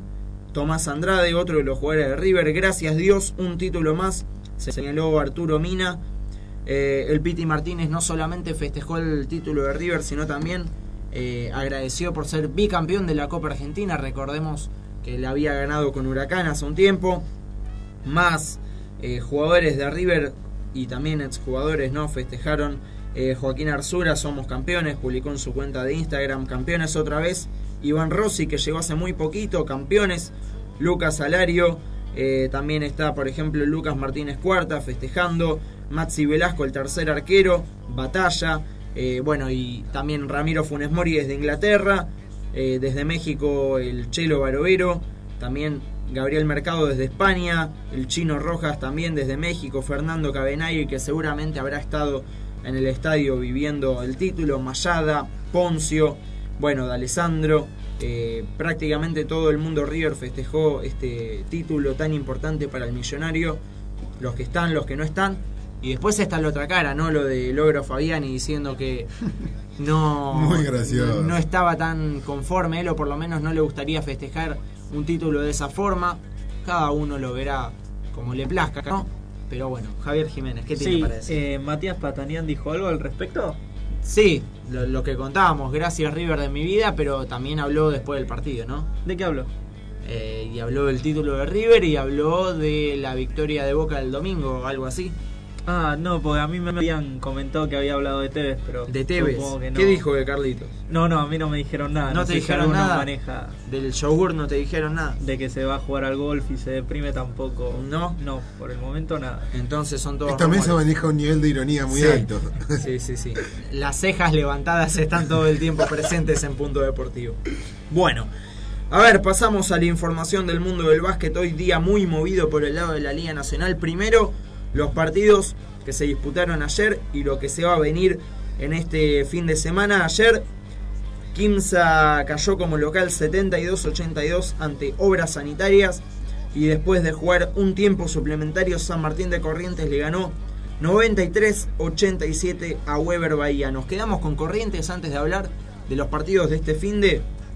¿Por qué? Porque Borro, el presidente de la Asociación de Clubes, confirmó que el Super 4 Carnaval, como se lo denominará, se va a estar disputando en Corrientes el día 7 y 8 de enero, si no recuerdo mal.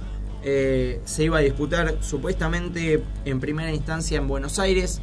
San Lorenzo se había ofrecido como sede, pero finalmente se va a estar llevando a cabo en Corrientes Super 4 Carnaval y además reconoció primero que sigue en marcha la Liga de Desarrollo 3 y segundo y también muy importante que el campeón de este Super 4 Carnaval se va a estar midiendo ante el campeón de la Liga Nacional de Básquet que se va a estar terminando aproximadamente en mayo-junio en una Supercopa, algo nuevo, novedoso de esta Liga Nacional que crece y crece cada día más, así que es tal vez un avance también eh, renovar un contrato con la firma Molten que es la que auspicia la Liga Nacional, la que hace las pelotas, esas tan pesadas que a veces duelen.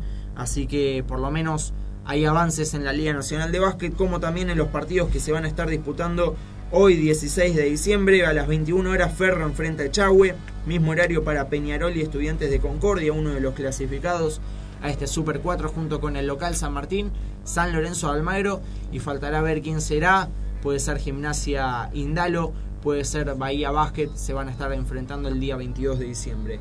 Otros partidos de la jornada de hoy, 21 a 30 horas Atenas Hispano, 21 a 30 horas Gimnasia de Comodoro ante Libertad de Sunchales, mañana se enfrentan Regatas y Weber Bahía y el día domingo juegan Obras Echagüe, Quilmes, Estudiantes de Concordia, San Lorenzo Olímpico, Instituto Argentino de Junín y la Unión de Formosa ante San Martín de Corrientes. Pasando a la NBA, 108-97 vencieron los Bucks a los Bulls ayer por la noche.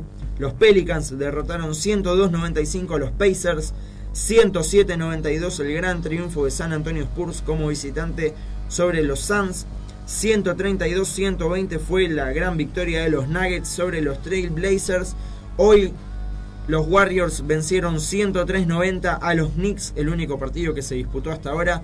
A la noche juegan Orlando Magic ante los Nets de Escola, los Wizards ante los Pistons, Bolton Celtics ante los Hornets, eh, los Raptors ante los Hawks, Miami Heat ante los Clippers, los Sixers enfrentan a los Lakers, Grizzlies, Kings, Rockets, Pelicans y Bulls ante Bucks. Todos estos partidos de la NBA se van a estar disputando en la jornada de hoy. Así que movidita la acción del mundo del básquet. Como también le queremos mandar un saludo, ¿por qué no? A nuestro compañero Matías, que esta semana se hizo famoso. Ha, logrado, ha logrado, la verdad, historia. Yo estuve hablando la semana con él, un ex compañero nuestro, para los que lo recuerdan, este, Matías García estuvo presenciando la victoria de Ferro, no recuerdo contra quién en este momento, pero lo importante... O, Libertad, me parece. Libertad. El dato, el dato a destacar de este, de este dato es eh, que ha grabado un, un video de, de Franco Balbi con una excelente asistencia. ¿Y a quién le llegó? ¿Y a quién le ha llegado? A nada más ni Tocar nada el cielo menos con las manos. que Emanuel Ginóbili, este, Manu ha, ha citado su tweet en esta red social y, y bueno, se ha puesto muy feliz también. eh, lo hemos felicitado porque, porque bueno, no, no es para menos como, como él lo vive y como nosotros lo vivimos siendo compañeros. Eh, Manu ha citado el tweet de él y también este, ha, ha lo ha mencionado en esta red social. Bien, se viene el sudamericano sub-20 de, bueno, el fútbol de Argentina, dirigido por Úbeda, van a estar jugando en Uruguay. Esta semana se vienen los últimos entrenamientos, por eso eh, Claudio, el sifón Úbeda, convocó definitivamente a estos jugadores. Cambeses, el arquero de Banfield, McAllister de Argentinos, Chicó, Molina, Torres, jugadores de Boca, Martínez y Valenzuela de Newells, Mieres de Tigre, Palacios y Petroli de River, Pereira de Rosario Central, al igual que Ojeda. Después están Moyano, Senesi, Salazar, Konechny, jugadores de San Lorenzo de Almagro, Macaño de Rafaela, Romero de Belgrano, Lucas Rodríguez, Foyt y Ascasíbar de Estudiantes de La Plata, Vieto, Saracho, Mancilla y Martínez de Racing, y Ezequiel Barco de Independiente de todos estos jugadores sub-20 que van a estar representando a Argentina en el sudamericano que se va a estar disputando en Uruguay. Esta semana últimos entrenamientos. Cambiamos de página y hablamos de Boca, Marcos. Hablemos de Boca entonces y no vamos a comenzar con, el tema más importante de la semana que es Carlos Tevez o por lo menos la, la semana y, y lo que va a restar de este 2016 y hasta que tenga la decisión tomada, como le hemos dicho. Eh, luego te pediré tu opinión y, y la información que vos manejás. Sabemos que, o por lo menos hemos visto y hablado hace un ratito de, de lo que cada uno piensa y de lo que cada uno maneja, porque esto sabemos que, es eh, un grupo y cada uno tiene su información. Pero en un ratito, nada más. Por un lado, hablamos eh, y empezaremos con lo de Bentancur. En la semana sufrió un esguince, en la semana. Luego del partido versus River, eh, sufrió un esguince externo en la rodilla derecha. Se perderá este último partido frente a Colón, el último partido del año. No está el domingo en la bombonera, ni en el banco de suplentes, ni concentrado. Eh, habrá que ver si es el último partido también de Bentancur con la camiseta de Boca. No lo creo aún, eh, sabiendo que la Juventus está a su disposición y, en cualquier momento pueden venir en busca de- del volante uruguayo de Boca Juniors, pero eh, por lo menos la gente lo quería ver en la cancha porque sabían que había demostrado una gran actuación el pasado domingo en, la- en el Monumental y, era también para poder homenajearlo y reconocerle todo lo que en su momento también fue criticado, ¿no? Porque eh, lo hemos hablado también acá. En un momento se lo eh, criticaba, era como el máximo exponente de este mundo Boca, que, que está- no estaba jugando bien. Nosotros decíamos, es tan solo un joven, por lo menos desde mi punto de vista, eh, una de las soluciones podría haber sido sacarlo del equipo porque eh, para que tampoco aspire toda la, la presión que, que requiere el mundo Boca. Bueno, Guillermo lo bancó, también fue, era otra de las posibilidades, le salió bien esta jugada, eh, rindió de gran manera el pasado, en los tres clásicos creo, ¿no? Contra San Lorenzo, contra Racing, este pasado mismo contra River, bueno, tuvo la mala suerte de, de sufrir este 15 y no poder estar este último partido frente a Colón. Sebastián Pérez o Centurión podrían ser las, las variantes en su lugar, yo creo que será Sebastián Pérez, eh, para también tener un poquito más de contención en la mitad, en la mitad de la cancha. Eh, es, más o menos eh, similar las posiciones entre Bentancur y, el colombiano. Me parece que, va a ser él el que, esté de la partida el domingo en la bombonera. Centurión irá al banco de suplentes. Por otro lado, te hablo de de Benedetto. Benedetto se sumó al grupo durante la semana, ya está recuperado de, de la lesión que lo, lo dejó fuera de las canchas varios partidos, y entre, entre ellos el clásico frente a River. Se habló, sí, Javi. Sí. Yo sé qué vas a decir. A ver qué. Lo, lo que le pasó el pasado. En el festejo. Sí, No, increíble. Increíble. ¿Qué pasó? increíble. Bueno, eh, resulta que. Un saltito. Sí, resulta que estaba festejando el gol el pasado domingo, en el, el domingo en el Monumental. eh, y, y en el cuarto gol de Centurión, cuando salta para, para gritar e ir a abrazarse con algunos compañeros que tenía cerca, parece que le tiró. parece que le volvió a tirar. Este, Bilardo se, se lo hubiese. Sí, no, no cualquiera, cualquiera lo hubiese, este, lo, lo aplastaban debajo de- del, del césped. No, bueno, eh, al parecer no, no fue, no fue mucho más que eso, una simple molestia en ese mismo día, pero luego en la semana se sumó al grupo, volvió a entrenar con normalidad y, y bueno, este, eso es lo, lo bueno para, para Guillermo Roschiloto, sin embargo decidió no concentrarlo para este partido, o sea que tampoco jugará hasta el año que viene. Este es, un jugador importante que, que Guillermo en su momento lo bancó, lo decidió poner como, como único titular, sin embargo, bueno, cree que no está al 100%, por lo que no concentrará este último partido del año. Eh, hablemos un poco de las... eh, el mercado de transferencia, el mercado de humo, como nosotros solemos llamar aquí en Punto Deportivo. Ya dieron muchos nombres. Sobre todo en el Eh, arco. Sí, en el arco ah, hay demasiados. Sonó Rulli, este, sonó Armani, eh, muchos más que esto. Son tan solo dos nombres de los cuales. Andújar. Eh, Andújar, sí, Andújar igual es uno de los posibles, por eso tampoco lo, lo metí en, en el mercado de humo. Eh, Andújar y Guzmán los saco de esta lista. Eh, creo- No sonó Di María de vuelta porque sonó en algún momento. no, sonó Di María, pero el que sí sonó, ¿sabes quién es? Otro zurdito. Otro zurdito que no está teniendo mucho lugar en el Real Madrid. Ah, mire usted. Sonó James. Rodríguez. No, Sí, no, Sonó James Rodríguez. Increíble. Bueno, este, no, no, no. Esto es casi imposible. No, no sé si. No, ni siquiera casi, es imposible. Imposible de que eh, el colombiano, el sur colombiano quiera venir a jugar a Argentina sabiendo que tiene mucho para dar y, y para seguir explotando en Europa. Pero conoce el fútbol argentino, estuvo Sí. en Banfield. Fue sabe campeón, lo que- campeón. Por eso, campeón. sabe lo que es salir campeón en la bombonera. claro. lo económico es un detalle, dirían algunos que otros periodistas. Sí, no sé si un detalle en este caso podría serlo. Bueno, sonó este, Pablo Guerrero también, hay mu- muchos, demasiados nombres eh, para que todavía ni se haya abierto el mercado de transferencias. Pero nosotros continuamos dando lo que, lo que se sabe y lo que se dice en los medios porque este, manejamos la misma información. Por el lado del arco, Por el lado del arco, lo, lo más concreto hoy en día. quiere un arquero Boca, ¿no? Sí, quiero un arquero. No, no, no, no, no me termina de- o no termino de comprender. Eh, habrá que ver qué es lo que pasa con Werner. En el Atlético de Madrid se lesionó el arquero titular, Oblak.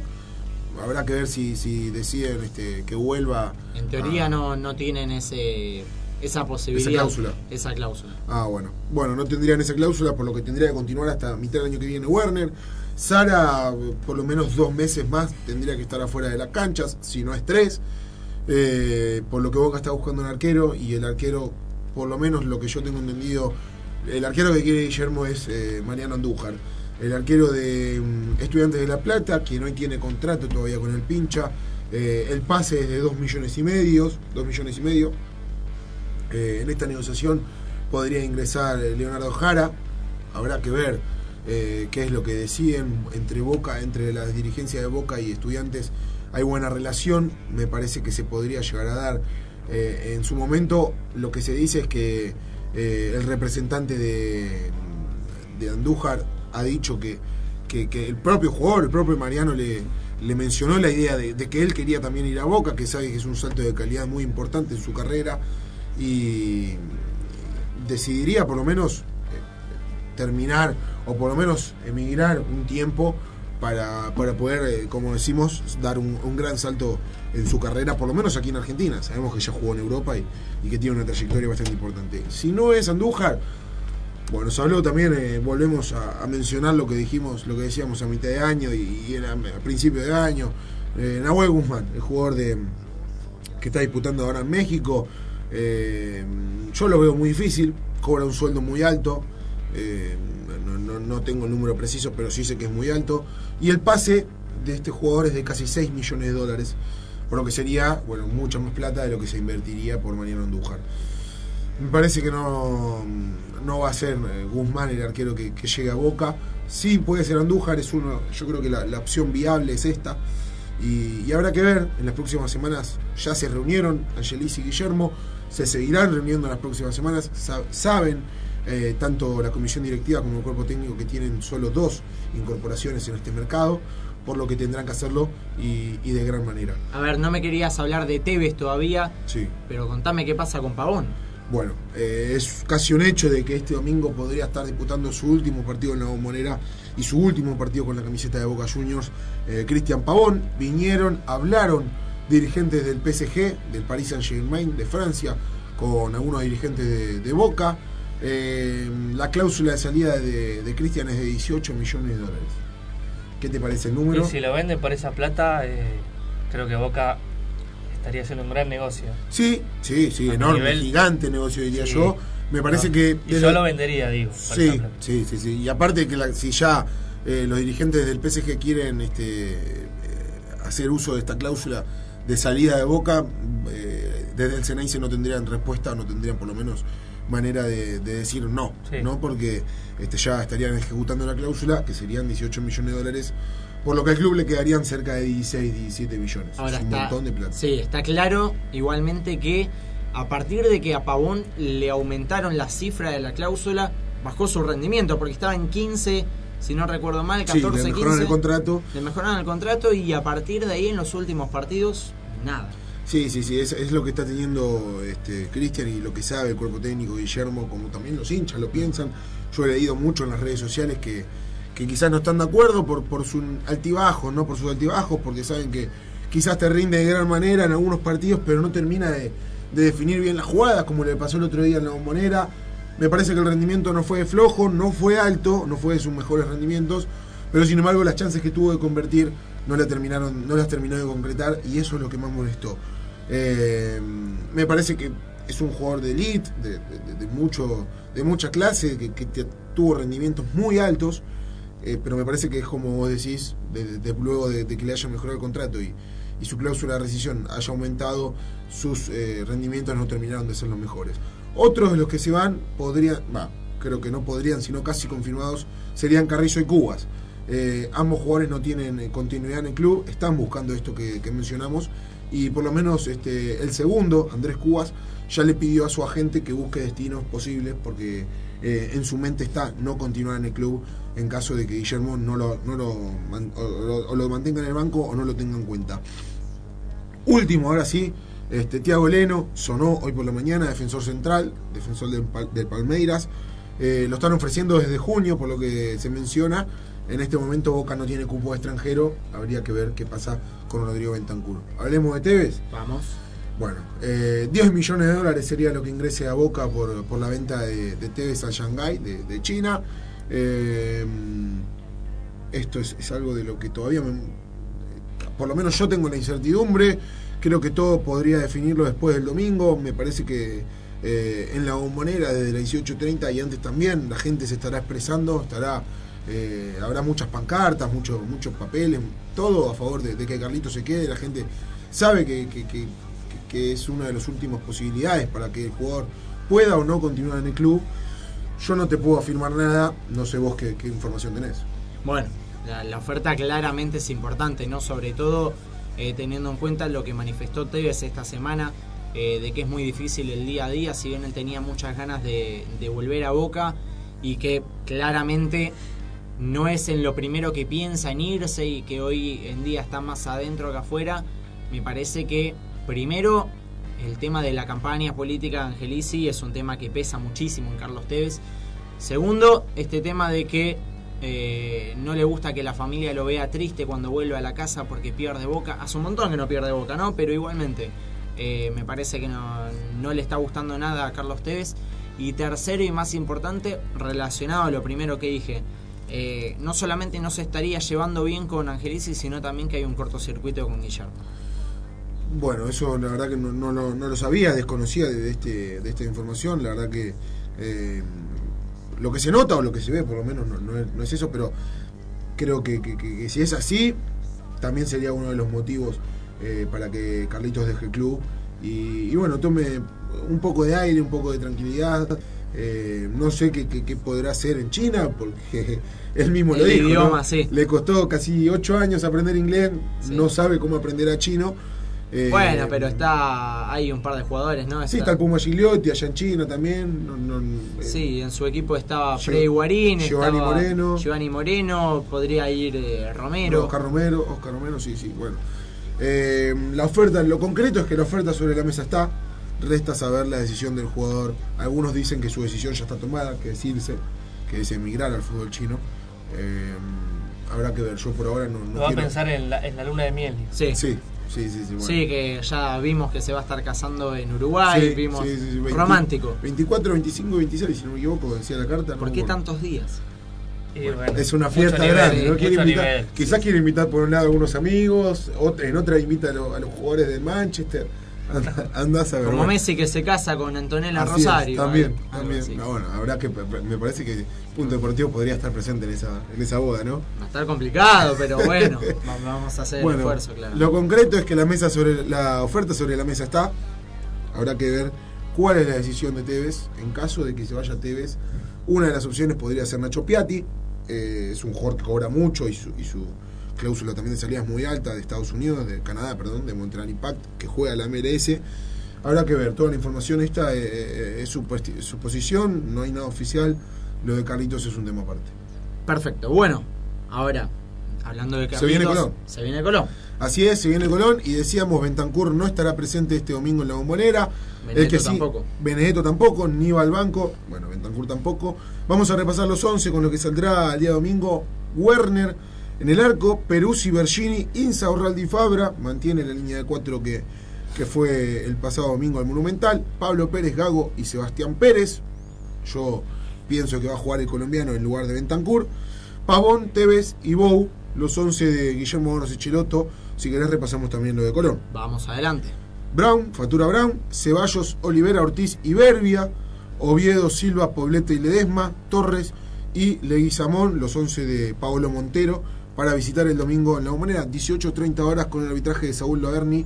Además, déjame agregarte que eh, a Pablo Ledesma, jugador de, Colón de Santa Fe, quien mencionábamos recientemente, recibirá un, reconocimiento en la Bombonera el domingo por su paso en Boca. Eh, recordemos que logró Apertura 2003, Apertura 2005, Clausura 2006, Copa Argentina 2012 entre torneos nacionales, internacionales logró la Sudamericana de 2004-2005, la Recopa del 2010 2006 y la Libertadores de 2007. Este, bueno, será homenajeado por los dirigentes de Boca. Completito, pasamos información rapidita, un mix por el lado de Lanús.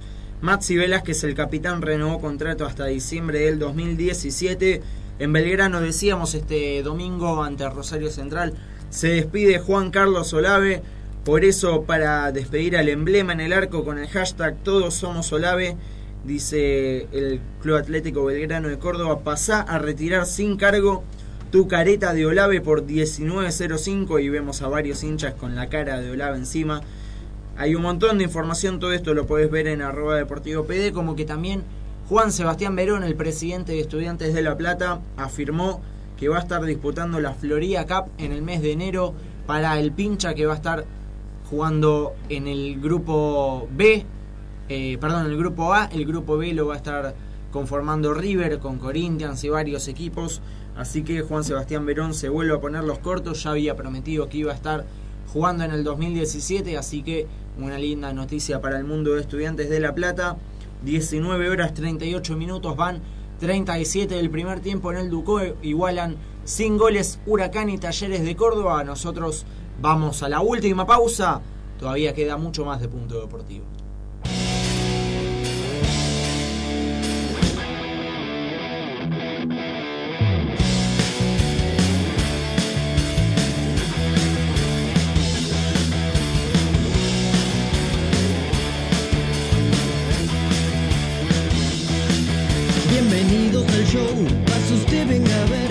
Ver la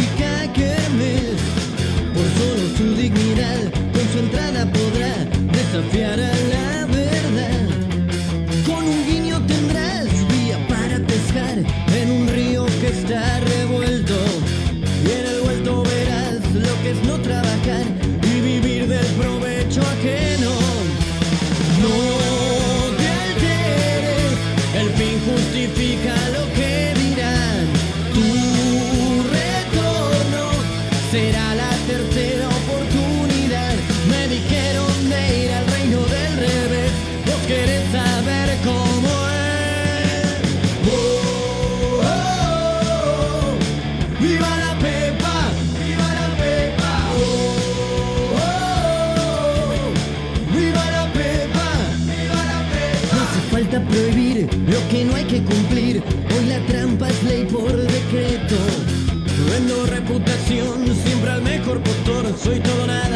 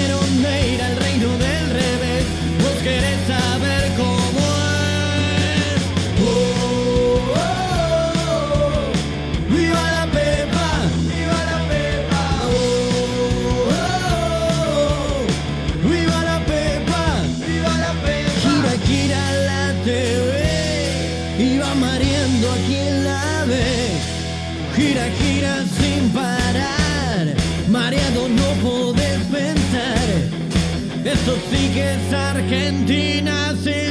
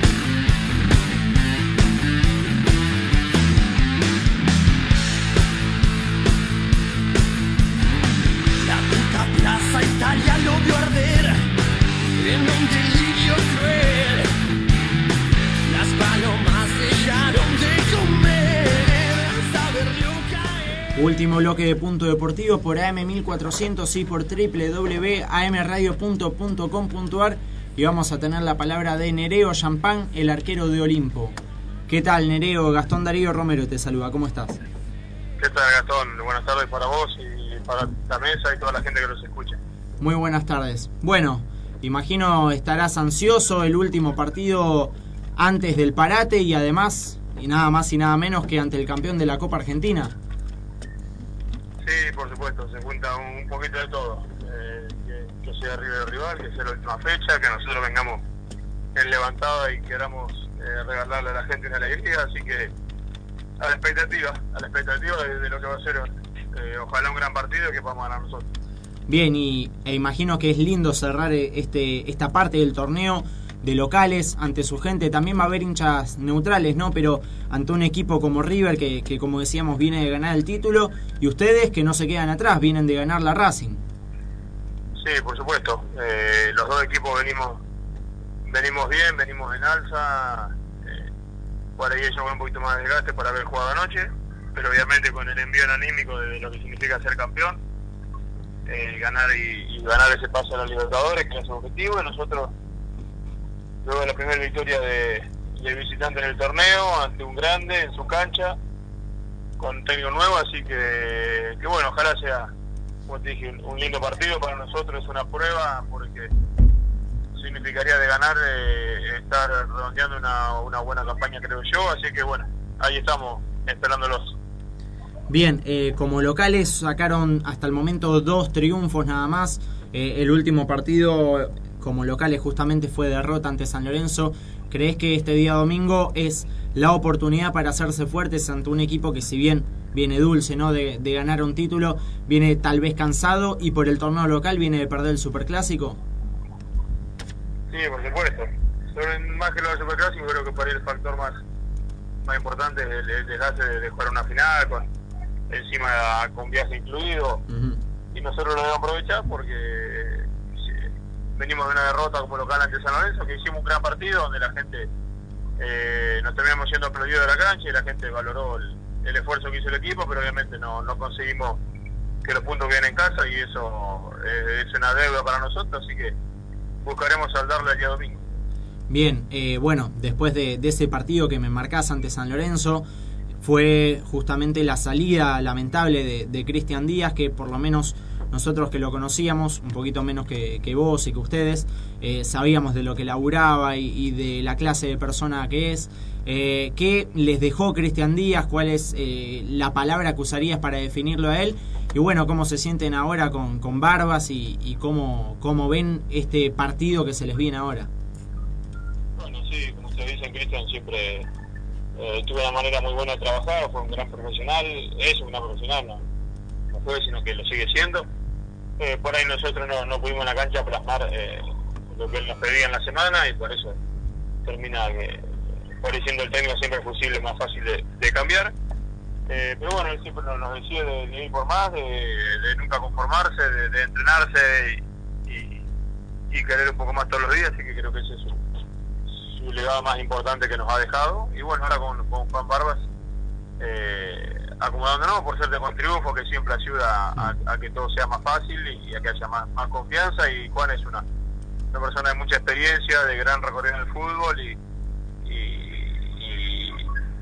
y trata de aportarnos todo todo eso con, con simpleza, con, con, con, pocas palabras, pero pero entendible y tratando de, de, dramatizar por ahí situaciones como la del descenso que a veces son, son difíciles de jugar. Bueno, y con este tema no de, del descenso, algo que claramente está en la cabeza tanto de ustedes como de la gente, y bueno, y de los otros equipos que están en la misma situación, no es algo difícil eh, con lo que se convive, además del rival de turno, pensar en que uno divide de una forma, el otro divide de otra. Eh, ¿Cómo están mentalmente con ese tema ustedes? No, nosotros muy fuerte con eso. Muy fuerte porque eh, en Olimpo los últimos años hemos tenido ese tipo de lucha y ya hay varios jugadores en el plantel de experiencia que han pasado por esta situación y, sabemos cómo afrontarla y sabemos que, que, vamos a tener malos momentos y en ese momento donde, tenemos que estar más juntos que nunca. Y ojalá esa tormenta ya haya pasado y ahora venga la parte donde tengamos esa racha de, buenos resultados que la tienen todos los equipos Eh, así que, que bueno, gracias a, esa experiencia a uno pueden salir a la cancha a jugar eh, a pesar de, de que se den resultados a favor o en contra a, los otros equipos y abstraerse y, y salir a hacer el trabajo nuestro que es el de, el de buscar los tres puntos. Nereo, la última y te agradecemos por estos minutos. ¿Cómo imaginás el partido del domingo? ¿Crees que realizando la misma labor que ante Racing, repitiéndola ante el campeón de la Copa Argentina, pueden llegar a quedarse con los tres puntos? Yo creo que sí, sí, por supuesto, confío en, en el trabajo que, que podamos hacer, de, de tratar de, de cortarle el circuito de juego a River, que seguramente eh, tratará de imponer eh, su jerarquía y su manera de jugar, pero bueno, nosotros con paciencia, con orden, eh, trataremos de cerrar los caminos y aprovechar las situaciones que tengamos, como fue el partido de Racing. Bárbaro, Nereo, te mandamos un fuerte abrazo, mucha suerte para el partido del domingo. Bueno, te agradezco la, la comunicación, un saludo para ustedes y para toda la gente que los escucha. La palabra de Nereo Champán, el arquero de Olimpo de Bahía Blanca en la previa del duelo nada más y nada menos que ante River, el reciente campeón de la Copa Argentina.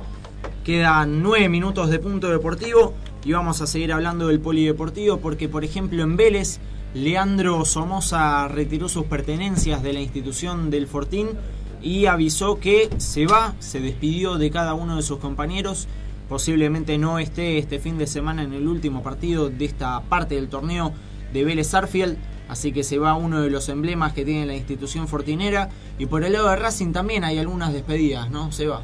Sí, bueno, es de lo que más se habla en estos días en el mundo de Racing porque, bueno, ya es un hecho que el paraguayo Romero va a ser vendido. Parecía que iba a ser a la MLS, pero finalmente seguramente va a ser al, al fútbol chino. Veremos si va a ser vendido al Shanghai Shenhua, el equipo, bueno, que hablamos, que pretende a Tevez y que está Gio Moreno. Veremos si termina jugando ahí o es cedido a algún otro equipo.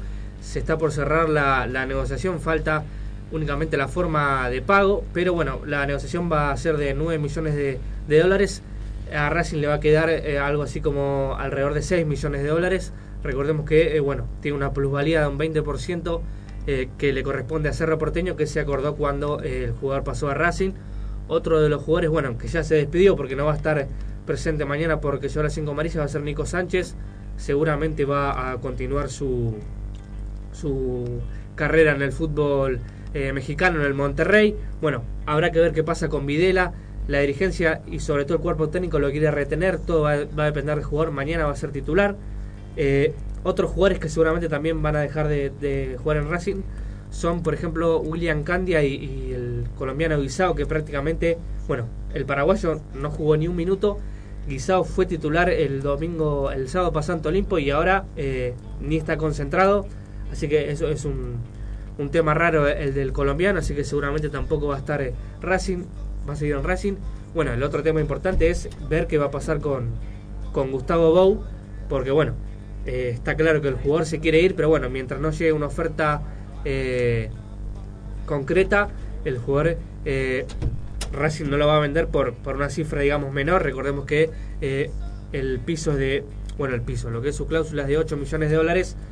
Parece difícil que Racing lo termine vendiendo en esa cifra, pero bueno, eh, es lo que, eh, digamos, por esa cifra, por menos de esa cifra, por lo que no lo quiso vender Racing en su momento al fútbol de China.